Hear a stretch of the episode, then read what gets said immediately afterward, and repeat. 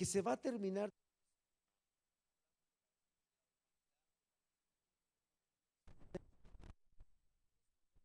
el fin del mundo, otros lo llaman la venida de Jesús. La Biblia habla de una segunda venida y es esta. Jesús vendrá por segunda vez.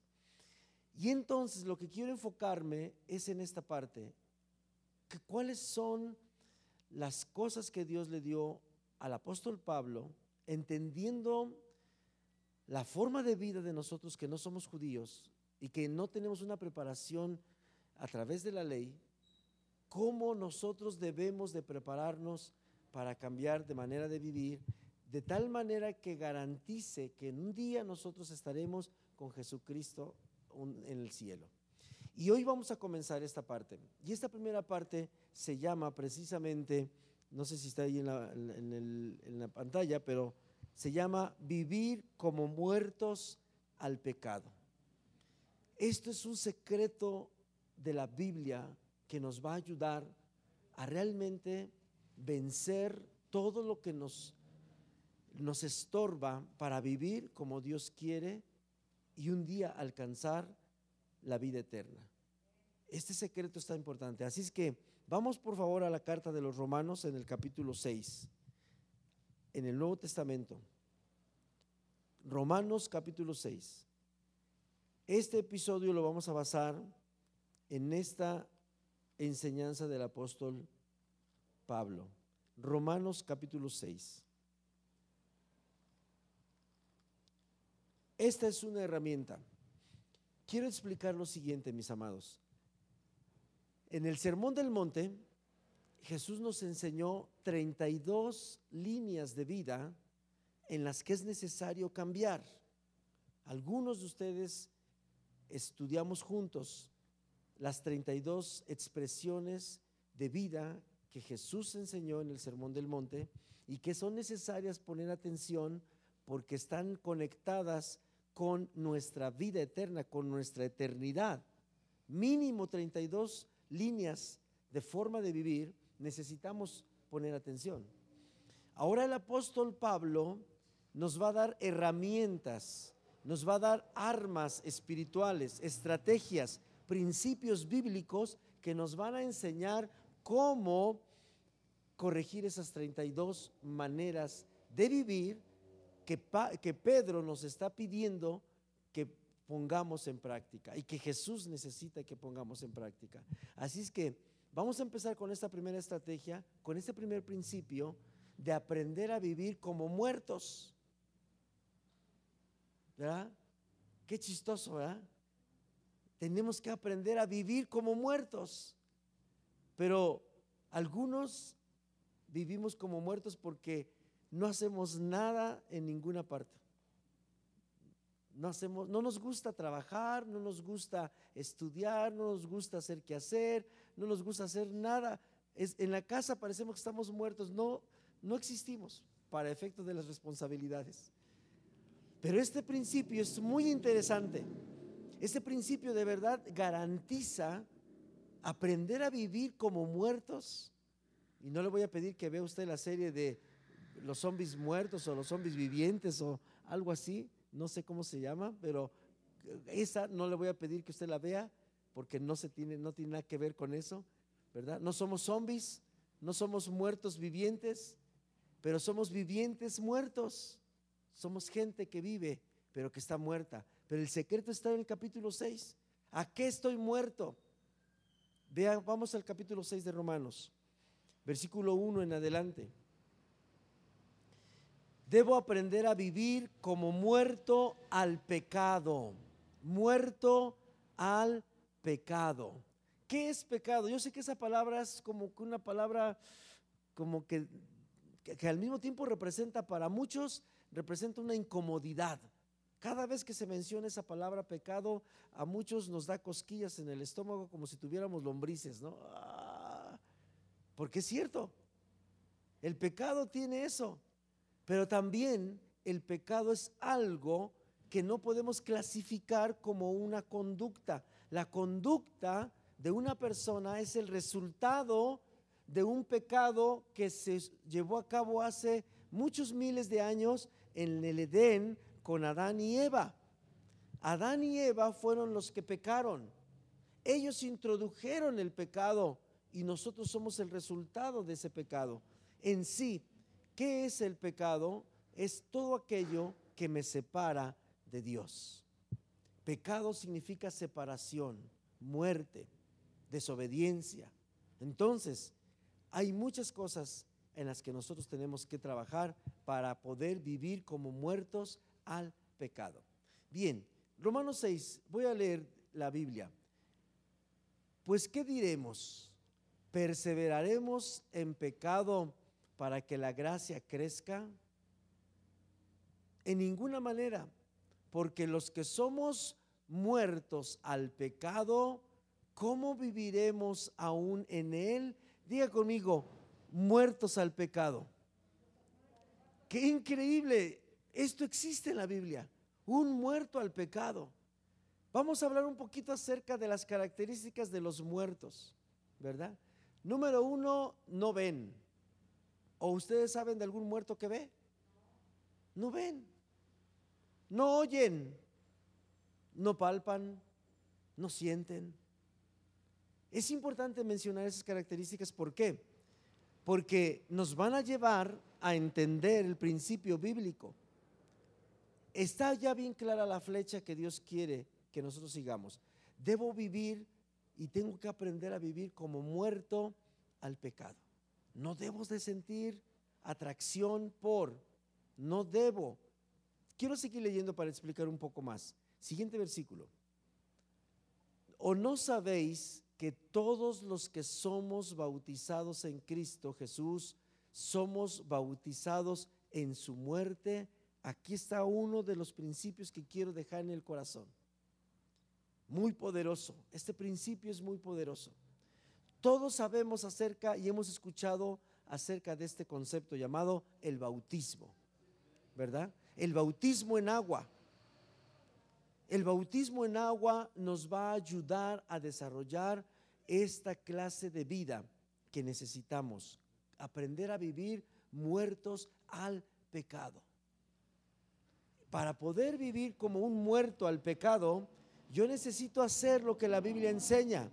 Dice que los que han sido bautizados en Cristo han sido bautizados en su muerte. Y se está refiriendo al bautismo en agua. ¿Qué hablo en este momento? La Biblia enseña lo siguiente, mis hermanos, que necesitamos creer en el Evangelio y bautizarnos para ser salvos. Jesús dejó esta gran comisión a los discípulos prediquen, prediquen, que la gente crea y bautícenlos para que reciban salvación. Muchos nos hemos quedado en creer y muchos faltan en bautizarse. Para vivir como muertos al pecado, yo necesito bautizarme en agua, porque el bautismo en agua trae un simbolismo espiritual. Ahora, todo eso es un proceso. Porque para bautizarse en agua, primero necesito tener a Jesús en mi corazón. Y para tener a Jesús en mi corazón, necesito arrepentirme de mis pecados. Es como alguien que se va a subir a un trampolín, 7 metros, 10 metros, y se sube por las escaleras, y ahí está la alberca abajo, y ya se puso su traje de baño, y ya se preparó, y se sube, y está ahí arriba y, entrenó y sabe nadar y todo, todo perfecto. Y llega a la, a la punta del trampolín y no se avienta al clavado. ¿Qué pensaría usted de esa persona? Qué desperdicio, ¿no? ¿Para qué se preparó? Esto es así el bautismo. Creer en Jesucristo, le falta algo, bautizarme en agua. ¿Por qué pierdo batallas espirituales? ¿Por qué me ganan determinadas situaciones en mi vida? Porque me hace falta que suceda un principio bíblico. ¿Por qué no puedo vivir como muerto al pecado? ¿Por qué apenas si escucho la guaracha santanera o cómo se llama y estoy acá, me mueve el esqueleto, el pecado? Porque el pecado trae ritmo. No estoy hablando de la música, nada más. hablo de que hay algo que me atrae, hay algo que me gusta. Por ejemplo, a los que nos gusta ser chismosos, nos encanta pegar el oído así, ah, yo sé de eso y, me encanta el chisme, ahí voy. ¿Por qué me atrae? A los que nos gusta mentir, por ejemplo, híjole, encontramos una delicia mentir. Oye, qué, rico es mentir. Si vieras cómo, cómo me la creen. ¿Nunca han escuchado una plática entre mentirosos? No hubieras visto, me lo choreé bien chido. Así le dije acá y se la creyó. Y nos gozamos. Porque me atrae mentir, ¿verdad? Entonces, ¿por qué no puedo dejar de mentir? Porque me atrae. ¿Por qué? Porque estoy vivo para la mentira. ¿Qué me hace falta? Morirme para la mentira. ¿Cómo me muero? necesito bautizarme. La Biblia dice que el que está bautizado en Cristo, así también está bautizado en su muerte. ¡Wow! ¡Qué increíble! Necesito entender que si ya creí en Jesucristo, ahora el paso siguiente es bautizarme. Miren, la mayor cantidad de personas en el mundo siempre decimos esto, no me siento preparado para bajar a las aguas. Dame chance de cambiar un poquito, de limpiarme un poquito y, después sí. Y no nos damos cuenta que es exactamente lo contrario. Es como cuando el hombre no quiere dar el gasto a su mujer. Mira, nada más deja gano 50 mil pesos al mes y, me cae que sí te doy tu gasto. y está esperando ganar 50 mil pesos para dar el gasto. ¿Sabe cuándo va a dar el gasto? Nunca. Ni cuando gane 100, ni cuando gane 200. ¿Por qué? Porque no está muerto al pecado. ¿Qué es el pecado ahí? Pues que no está proveyendo para los suyos. Eso es un pecado. No proveer para los tuyos es un pecado. Entonces, ¿por qué? ¿Por qué me gusta la desobligación? Ah, bueno, porque no he sido bautizado, no estoy muerto. Nadie podrá vivir como muerto si no es una si no ayude por medio una cuestión sobrenatural, mis amados. Esta expresión vivir como muertos es una expresión sobrenatural. ¿Cómo le hago para seguir siendo vivo? Seguir siendo yo que pienso, que razono, que siento, que sueño, que anhelo, que trabajo y al mismo tiempo me estás pidiendo que todo eso viva como muerto, o sea, estás medio loco. No soy yo, el loco es Dios porque está ahí en la Biblia. Sí se puede. Habla de un proceso sobrenatural. No voy a poder nunca, jamás cambiar de manera de vivir si no primero me someto a un proceso sobrenatural llamado bautismo, el cual implica que yo crea y que yo obedezca. Quiero invitar a todos aquellos que ya creen en Jesús que creen en Dios, que den el paso siguiente para morirse. ¿Cuál es? Bautizarse. Necesitamos bautizarnos en agua, porque eso nos va a dar una característica sobrenatural, la cual va a ser muertos al pecado. Mire, me acordé ahorita de una escena. Espero que usted no se moleste de esta escena que vi en una película llamada Zombies, Zombies C o ¿cómo se llama? El Mundo Z, no sé cómo se llama, pero es una de esas películas que sacan de los muertos vivientes. El Brad Pitt, porque es el señor el que protagoniza esa película.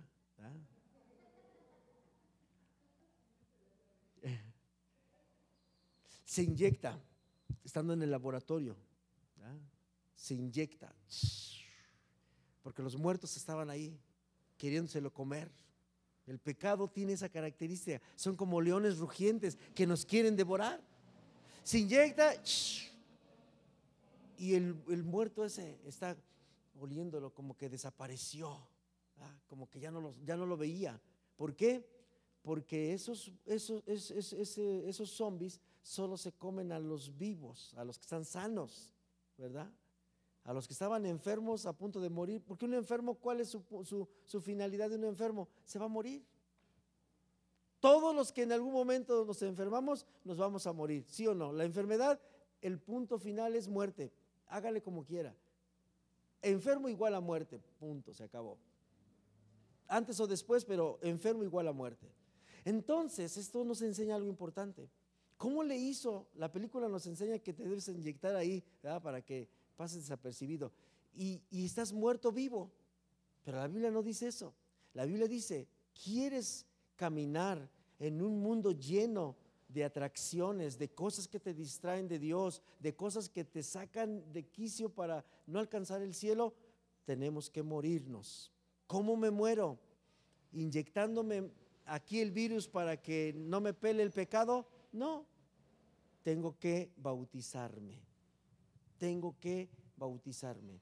Y el pecado que va, porque el pecado sabe quienes no estamos muertos al pecado.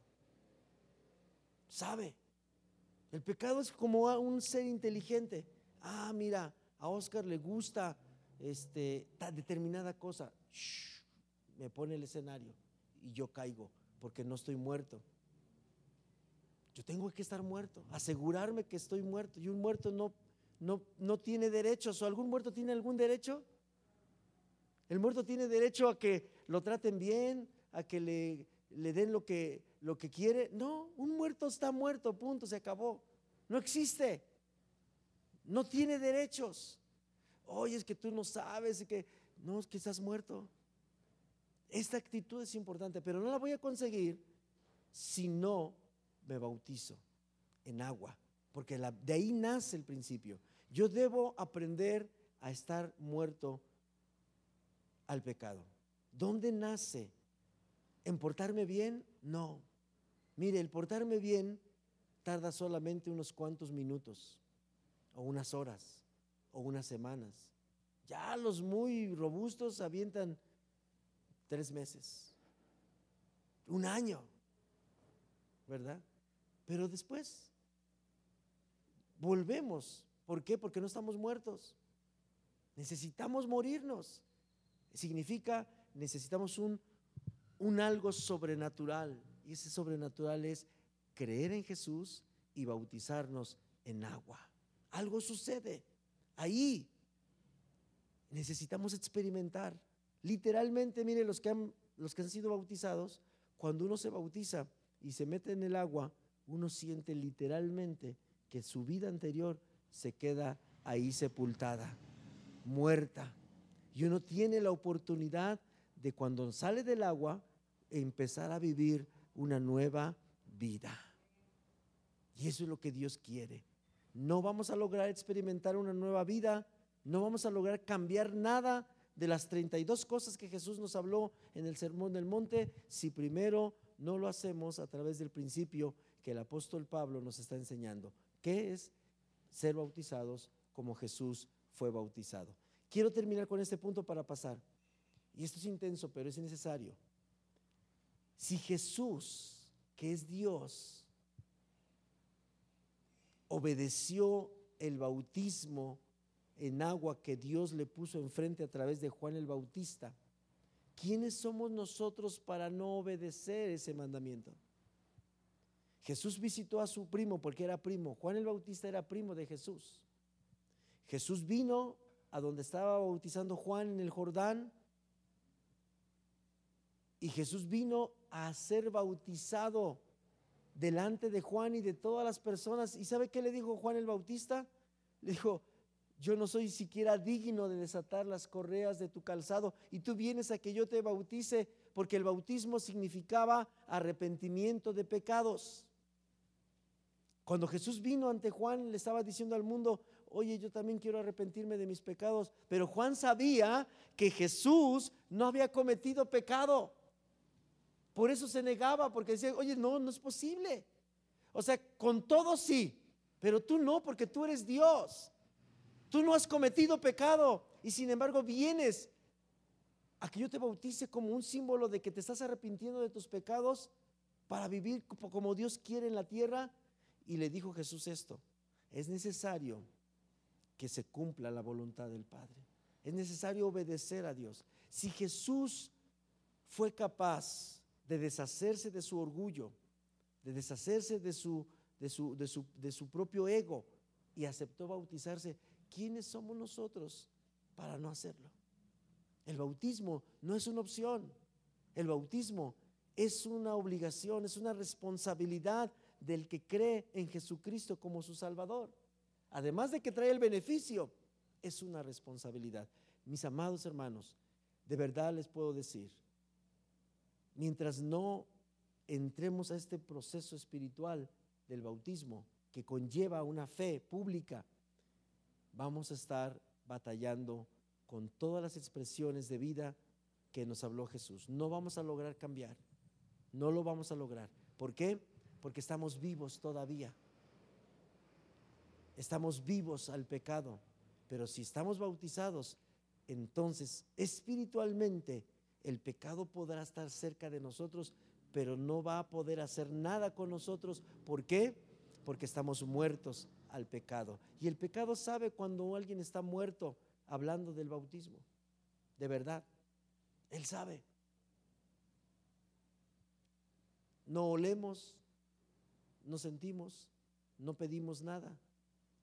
Nuestra vida comienza a ser diferente. Bien, sigamos leyendo, por favor. Dice el siguiente versículo. Porque somos sepultados juntamente con Él a muerte por el bautismo. Oiga, esto es importante. Ahí empieza la explicación que nuestro razonamiento necesita comprender esta mañana del por qué vivir como muertos al pecado cobra importancia para cambiar de manera de vivir. ¿Qué característica tiene alguien que es sepultado? Por lo menos usted ha escuchado la frase, ¿no? Tres metros bajo tierra. ¿Qué podrá hacer una persona con tres metros de tierra encima de ella? ¿Puede hacer algo? Nada. Mire, aplique esto, por un momento, aplique, aplique esto. Imagínese con tres metros de tierra encima de usted. Y a usted le encantan las gorditas de chicharrón, ¿verdad? Ah, quiere una gordita de chicharrón. A ver, alcáncela. ¿Podrá? Señor, quiero hacer esto. Ya hablando de pecado. Señor, tengo ganas de darle sus cachetadas a mi vieja, ¿no? órale. ¿Cuántos saben que es pecado darle las cachetadas a la vieja? ¿Ah? Sí. ¿Por qué? ¿Por qué es pecado? Porque la Biblia dice que debemos de tratar a nuestra esposa como vaso frágil. Entonces debemos de tranquilizarnos, o sea, no, no, no, no debemos de pasarnos de listos con ellas, ¿no?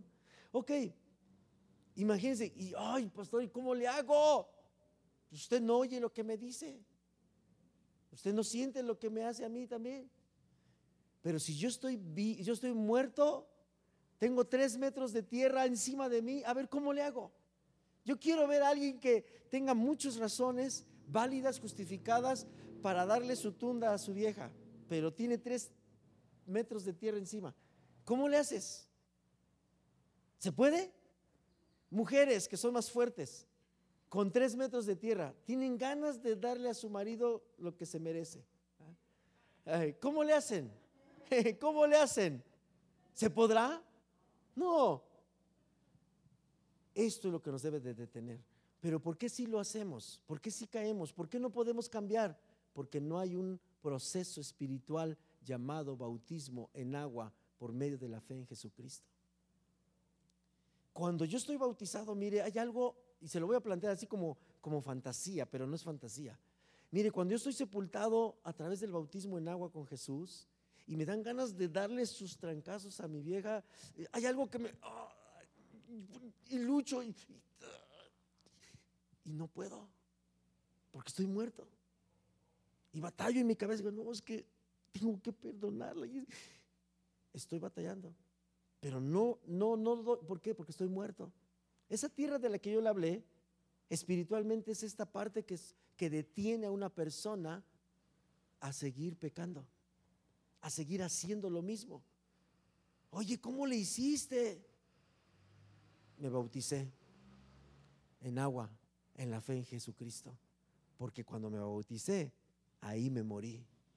Lo que tú conociste que yo era, ya no lo soy. Y yo también lo tengo que creer. Que eso es lo que pasa. Todo lo que me atraía, todo lo que me desaparecía o me desapartaba del camino de Dios, todo eso se murió. El viejo Oscar, gracias a Dios se murió. ¿Sí o no es cierto? Tenemos que bautizarnos en agua, porque ahí dice bien claro, los que somos bautizados somos sepultados. Grabe esa palabra en su corazón. ¿Cómo le hago para vencer? Sepúltate. Porque si te dejan aquí sobre la intemperie, eres capaz que resucitas y te, levantas. Dejen un muerto aquí sobre la plataforma y a lo mejor se levanta. ¿ah? Pero sepúltenlo, tres metros bajo tierra. O sea, asegúrate de estar bien muerto. Habla de la obediencia en el bautismo. vamos a seguir leyendo. Dice, para que como Cristo resucitó de los muertos por la gloria del Padre, así también nosotros andemos en novedad de vida. Oiga, aquí está lo glorioso. No se trata de, morirnos por, por, morirnos y decir, no, pues ahora ya todos apachurrados y tristes y, es que estoy muerto. Oye, no, como dice mi nieta, oye, no, no se trata de estar así. Uy, no, yo prefería mejor que estuvieras como antes. Mira, ya no sé a quién aguantar mejor, al que tenía antes, que le gustaba hacer de todo, o a ti todo apachurrado y, amargado y no sabe uno con quién cargar mejor. No, dice la Biblia que los muertos en Cristo, dice que resucitan para andar en una nueva manera de vivir. Oh, eso es increíble hay oportunidad para cambiar de manera de vivir, mis hermanos. Y se lleva a cabo a través del proceso de la, del bautismo. Pero debemos entender esto. Yo tengo que resucitar a una nueva vida. Es decir, voy a salir del agua y voy a empezar a vivir. Pero ¿cómo? Una nueva manera de vivir. Es la que Dios quiere. ¿Cuál? Por lo pronto, 32 maneras de vivir que Dios nos enseñó en el Sermón del Monte. Tengo que poner, enfocarme ahí. 32 formas de cómo puedo cambiar de manera de vivir y lo voy a lograr siempre y cuando comience con el bautismo. Sigamos leyendo para ir avanzando, por favor.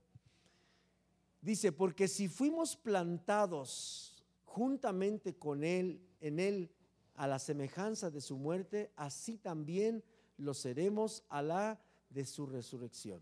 Otra palabra importante, mis hermanos, plantados.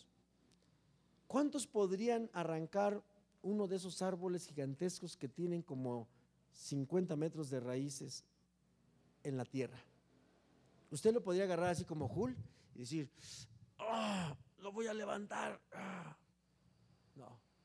Si el, el pasto que crece, la rama que crece en el piso, no tiene raíces, ¿está de acuerdo? Agarra usted el manojo de hierba y lo jala. Esto es espiritualmente lo que pasa. ¿Por qué caigo? Porque la palabra plantados habla que mi responsabilidad para estar muerto necesito echar raíces. No tengo raíces. Raíces habla de madurez.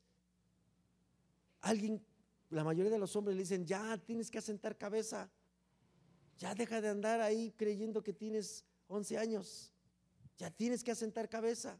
Madura. Así nos dicen a muchos de los hombres, sobre todo las mujeres, porque la sociología dice que las mujeres maduran más rápido que los hombres.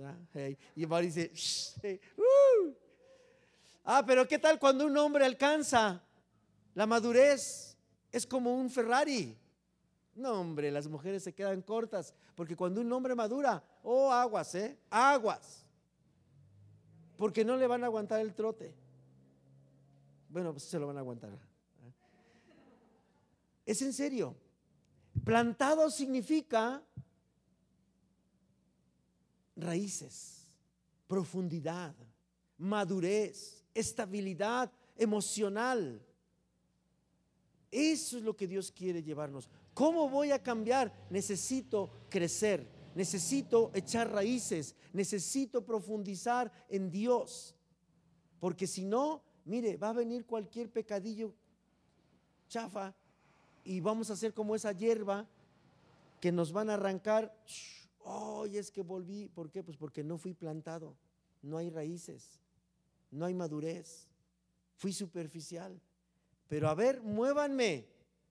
Si soy un árbol plantado, algo que tiene raíces, una persona que tiene madurez, profundidad, ¿saben cuándo nos van a mover? Nada. ¿Por qué? Porque el, el proceso de la plantación que tiene que ver con madurez, con dedicación de tiempo en cuanto a las raíces, nos va a ayudar a poder cambiar de manera de vivir, mis hermanos. ¿Está bien? Ok, seguimos leyendo. Dice el siguiente versículo. Sabiendo esto, vean esto, que nuestro viejo hombre juntamente fue crucificado con él para que el cuerpo del pecado sea deshecho a fin de que no sirvamos más al pecado. Ay, esto está increíblemente poderoso. Muchos de nosotros que caemos una y otra vez es porque no nos hemos visto crucificados. ¿Se acuerda cuántas personas se crucificaron con Jesús allá en el Calvario? No fue solamente Jesús, fueron dos personas más. ¿Sí o no? ¿Ustedes creen que no le daban ganas a las personas que estaban ahí a un lado de Jesús de bajarse y de irse a su casa y de, de hacer otras cosas? ¿Por qué no lo pudieron hacer? ¿Estaban qué? Estaban clavados.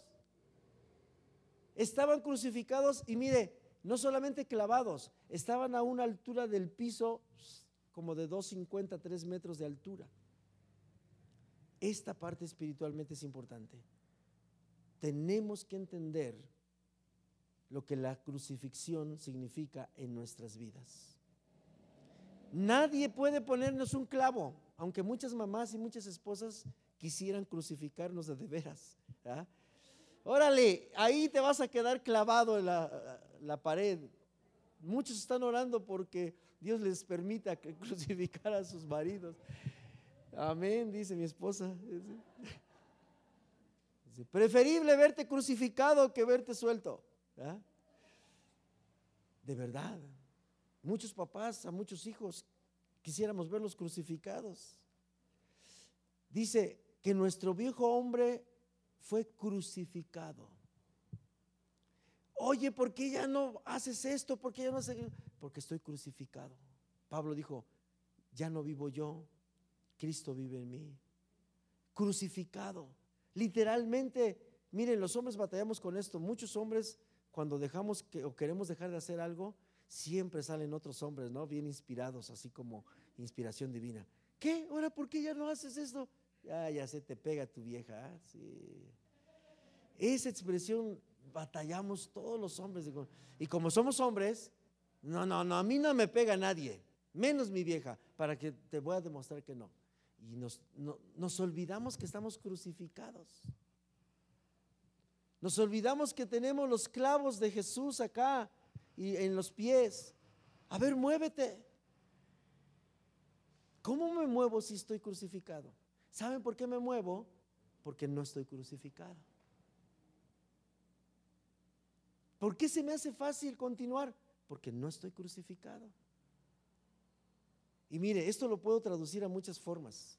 Y a lo mejor es intenso lo que le voy a decir, pero es cierto. La crucifixión es símbolo de sufrimiento, ¿sí o no? ¿A qué fue Jesús a la, cruz?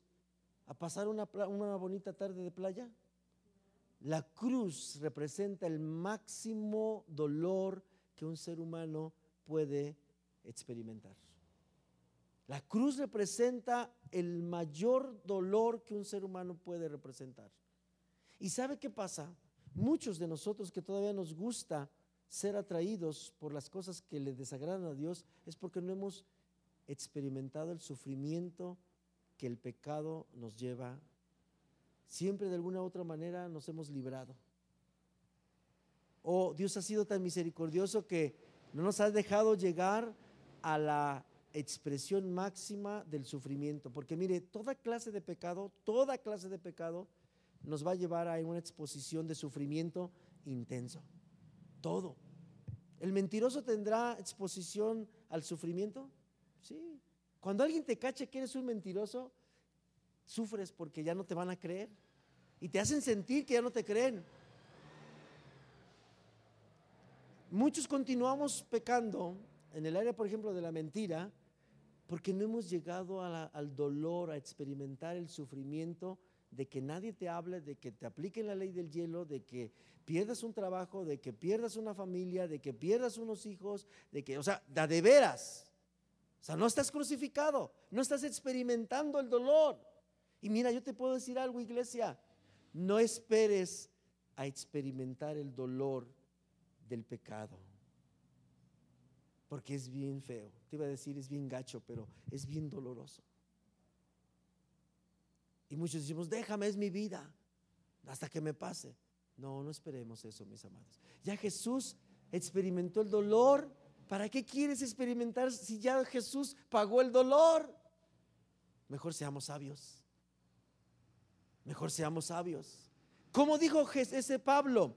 ¿De qué manera se crucificaba Pablo? Pablo se crucificaba, dice, yo crucifico mi carne cada día. Es decir, someto mi carne. No pidas que alguien te amarre, no pidas que te, digan, pues tráete los clavos y de una vez, y me vas a matar de una vez, ahí crucifícame. No, no esperes eso dice la Biblia que nuestra eh, crucifixión tiene que ser la abstenernos, crucifícate, o sea, castiga tu carne. Eso es la crucifixión en ese sentido. Haciendo esto, mis hermanos, vamos a lograr cambiar de vida. Oye, ¿por qué no vas? ¿Te pega tu mujer? Sí, me pega mi mujer y también mi perro, lo que tú quieras. Me pega mi suegra, mi... Mm, aguantemos y verán cómo eso nos va a ayudar. Saber que estamos crucificados juntamente con Jesús. Ahí nos crucificó Dios para el pecado. Ya no, ya no vivo, o sea, ya no tengo chance de estar en el pecado. Vamos a seguir leyendo para ir avanzando y terminando. Dice, perdón, antes de que avances, ahí, ahí nada más quiero enfocar, dice, para que el cuerpo del pecado sea deshecho. Vean esto, mis amados. Cuando yo me, eh, espiritualmente me crucifico, dice que el cuerpo del pecado se deshace, se va, se, deshilacha, no tiene autoridad en mí. Y dice ahí, a fin de que no sirva más al pecado. Eso nos habla de lo siguiente. Sin querer y sin saberlo, y aunque no lo crea, el pecado se vuelve el amo y yo me vuelvo en el esclavo. Para dejar de ser esclavo del pecado, yo necesito crucificarme para que se deshaga el cuerpo del pecado. Es decir, para que el pecado no sea más el amo. Tiene que dejar de ser el amo el pecado. Y yo necesito ser crucificado. Siguiente, por favor. Ya casi terminamos. El 7. Porque el que es muerto, justificado es del pecado. Qué poderoso es este versículo. Porque el que es muerto, de lo que venimos hablando, justificado es del pecado. Mire, se lo voy a poner de esa manera. Cuando yo ya me morí, ya, ya, ya aprendí a vivir porque ya me, ya me bauticé en agua, ¿verdad? Ya me planté, es decir, decidí llevar una vida de madurez, de profundidad, de raíces y ya entendí que estoy crucificado, es decir, tengo dominio propio, me abstengo y decir, no, pues ahora me aguanto. No me pega mi mujer, pero me aguanto. La crucifico mi carne. Correcto. Dice esta parte, el que es muerto en esos tres sentidos es justificado del pecado. Justificado es del pecado. ¿Qué significa esto? Mire, se lo voy a poner así. Cuando uno hace su parte, Dios hace la suya. Yo hago mi parte y de todas maneras el pecado se me va a presentar. ¿Y sabe qué va a pasar? Dios va a mandar sus ángeles a que me guarden, me defiendan y peleen por mí. Y le van a decir el pecado, a ver, hazte un lado, este hombre ya está muerto y va a pelear por mí. Y va a haber cosas sobrenaturales. Mire, va a pasar cualquier cosa. Los que hemos querido volver al pecado, de repente íbamos bien machotes, sí, vamos, no importa. De repente se poncha la llanta, se le sale el eje al coche, pasa aquello, pasa acá. Y, y uno dice, ¿qué onda con esto? Es que estás justificado delante del pecado. O sea, Dios interviene Y Dios dice, hey, tranquilo, chiquitos, este está apartado, está muerto, bien muerto, yo lo maté. Se bautizó, echó raíces, se crucificó y entonces en el momento exacto de la lucha realmente de, espiritual, Dios manda su ayuda del cielo. Dice, porque el que está muerto, justificado es del pecado. Hay un momento donde los seres humanos sale de nuestra capacidad el defendernos. Sale de nuestra capacidad el defendernos. Y ahí es donde entra Dios a defenderte. Pero para que Él nos defienda y para que el pecado le haga caso al que te defiende, necesitamos nosotros pasar por el proceso anterior. Siguiente versículo. Y si morimos con Cristo, creemos que también viviremos con Él. Amén. ¿Cómo está Jesús en esos momentos? ¿Bien triste? Porque se murió un día en la cruz. ¿Cómo está Él? Contento y feliz porque Él resucitó al tercer día. Él es victorioso, Él es vencedor. Amén. Y usted y yo somos vencedores. Amén. Somos vencedores. Así es que sí vamos a poder cambiar. Sí vamos a poder dejar de vivir de la forma que a Él no le agrada. Porque estamos obedeciendo lo que Él dice. Amén. Vamos a terminar con la siguiente, la siguiente versículo, por favor. Dice, sabiendo que Cristo, habiendo resucitado de entre los muertos, ya no muere. La muerte no se enseñoreará más de él. Amén. Siguiente versículo, mi hermano. Dice que es el, el, 10. Ok. Dice el 10. Porque el haber muerto al pecado murió una vez, mas el vivir a Dios vive. Lo leo en otra versión. Dice, así también vos, no, porque en cuanto murió al pecado murió una vez por todas mas en cuanto vive, para Dios vive. Esto es importante. Amén. Siguiente versículo, el 11. Así también vosotros, pensad que de cierto estáis muertos al pecado, mas vivos a Dios en Cristo Jesús, Señor nuestro. Una última cosa.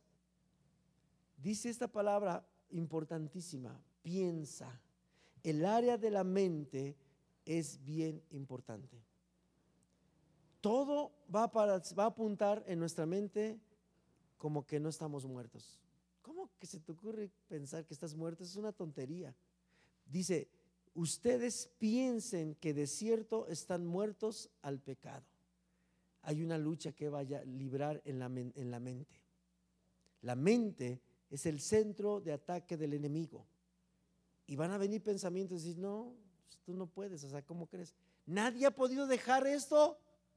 ¿Cómo se te ocurre pensar que tú lo vas a poder dejar? La mente, los pensamientos. Es el área más complicada, mis hermanos. Pero si estamos pensando con la mente de Cristo, sabemos que hemos sido muertos al pecado. Eso debe estar constantemente en mi mente, en mis pensamientos. Yo ya morí, entregué mi vida, yo me bauticé tal día, Así es que yo morí a partir de ese momento, pero estoy vivo para Dios. Eso tenerlo en mente, en mente, en mente, en mente, en mente. Todo el tiempo. Dejar que Dios renueve nuestra mente, nuestros pensamientos. Muchos, nuestra mayor batalla está en los pensamientos. Muchos. Y necesitamos que Dios renueve nuestros pensamientos, que Dios renueve nuestra mente. Una mente renovada, una mente de Cristo hará que podamos vencer lo que no hemos podido vencer. Amén. Siguiente, ya vamos a leer el 14. 12. No reine pues el pecado en vuestro cuerpo mortal para que le obedezcáis en sus concupiscencias. 13. Ni tampoco presentes tu cuerpo, bueno, lo leo como está ahí porque lo quería parafrasear ni tampoco presentéis vuestros miembros al pecado por instrumento de iniquidad, antes presentaos a Dios como vivos de los muertos y vuestros miembros a Dios por instrumento de justicia. El 14, para terminar, dice, porque el pecado no se enseñoreará de vosotros, pues no estáis bajo la ley, sino bajo la gracia. Regresa por favor al 12. No reine pues el pecado en vuestro cuerpo mortal. No reine, no reine. Nosotros solamente podemos tener un solo rey en nuestra vida y tiene que ser Dios. Si le obedecemos a cualquier otra cosa, eso a quien nosotros obedezcamos se convierte en nuestro rey. Dice, no reine el pecado en nuestro cuerpo. No tenemos que darle oportunidad. ¿Cómo lo logro? Siguiente versículo, que es donde quiero terminar, el 13. Tampoco presentes tus miembros al pecado como instrumento de iniquidad, antes preséntate a Dios como vivo de entre los muertos. Aquí está para terminar, mis hermanos. Muchos nos entregamos solitos. No queremos que nos muerda un perro, pero nos gusta pasar por la calle donde hay perros. Muchos no queremos que nos espante un león, pero nos gusta ir a donde están los leones. No, es que me espanté con un león. Fuimos, porque los leones no andan por acá. Muchos tenemos esto. Debemos abstenernos de presentarnos nosotros solitos. A veces le echamos la culpa al diablo. No, es que el diablo ya sabes cómo es, me engañó y me... Y el diablo está en su cuna mecedora, ahí está tomándose una soda. Ni siquiera interviene, ni nos pela, porque él sabe que estamos bien muertos. ¿O no es cierto? Mire, podrán no ir los hermanos cuando usted se bautice, podrán no ir su familia cuando usted se bautice, pero el diablo está viendo que usted se bautizó. Dice, no, ya se me fue otro. Él sí está presente cuando nos bautizamos porque sabe. ¿Y qué pasa? Nosotros solitos nos entregamos. Nosotros solitos vamos y nos presentamos. Sabemos dónde está, donde no debemos estar. ¿Sí o no es cierto? Todos sabemos. Todos sabemos que no debemos ir a donde no tenemos que ir y ahí vamos. Hay una frase en la Biblia bien dura. Dice, como el buey que va al matadero. Ay, eso cala bien feo, ¿a poco no? A veces somos como el buey que va al matadero. Sabe que lo van a degollar. Y ahí va. Ah, ah, bien contento, cantando. Aunque sabe que lo van a matar. Y en la vida a veces somos así. Sé que esto me va a traer un bronconón, pero no importa. Lo bailado, ¿quién me lo quita? Decimos así. ¿O no es cierto? Nos consolamos con esa frasecita de, ya lo bailado, que nadie me lo quita. No presentes tus miembros. No vayas a donde sabes que vas a perder. Es como querer jugar en el estado azul y eres americanista. No, cuate, por favor. No te pongas la camisa del Chivas cuando está jugando el América y el Cruz Azul. No sé qué te va a pasar. no presentemos nuestros cuerpos, nuestros miembros, tu mente, tu debilidad. O sea, no vayas a donde está. Si eres débil a determinada cosa, no, trato de no mencionar algo en particular, pero si somos débiles en algún aspecto, no, no, no vayamos. Mira, si eres débil, porque en las madrugadas y en las noches son, eres presa fácil de la noche y la madrugada, duérmete temprano, enciérrate con llaves, más dile a alguien, mira, me voy a dormir a las nueve, te doy la llave, tú enciérrame y por más que oigas pataleas y, que lloro, no me abras, no me dejes salir, de verdad, eso implica esto. No presentes tus cuerpos. Pero ¿cómo se va a lograr? Aquí está el secreto y termino. Muchos hemos intentado no presentar nuestros miembros al pecado y perdemos, nos gana, terminamos llorando y arrepentidos y es que no pude, no lo vamos a lograr. ¿Por qué? Porque esta fórmula solo funciona cuando yo presento mis miembros para Dios. Hay una ley física un cuerpo no puede presentarse dos veces al mismo tiempo en el mismo lugar. Es decir, si yo no presento mis miembros al pecado, pero los presento para Dios, ahí está mi salvación. Muchos no lo logramos porque queremos solamente, bueno, ya no voy acá a tal lugar o a tal cosa. Y ya no, ya con eso. No, es que no está el secreto acá. No está solamente aquí en dejar de ir a presentarme yo. El secreto realmente está en que presente mi vida, mis miembros, a Dios. Porque estando acá, garantizado que ya para qué quieres acá. ¿Sí me doy a explicar, mis hermanos? Es las dos cosas. No basta con que deje de ir a parrandas y a chupes y a todo ese rollo. No, basta con que me presente cuerdo y con Dios, en la casa de Dios, orando, leyendo, haciendo cosas para Dios. Mi vida es para Dios. Tengo que llegar a ese nivel. Tengo que hacerlo. Ok, mis hermanos, yo quiero pedirle que oremos juntos. Vamos a ponernos en pie. Por favor. Vamos a ponernos en pie. El versículo 4, si me haces favor. Versículo 4.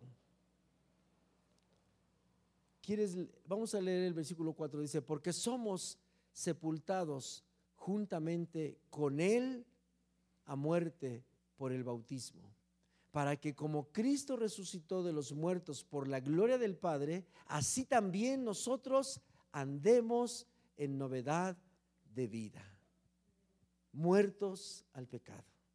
Hay un reto esta mañana. Yo quiero terminar diciéndole, si usted todavía no se bautiza en agua, es el tiempo en que usted necesita pensar en bautizarse en agua, porque ahí nace una nueva oportunidad. Ahí se muere el viejo hombre, la vieja naturaleza, y tenemos la oportunidad de salir vencedores.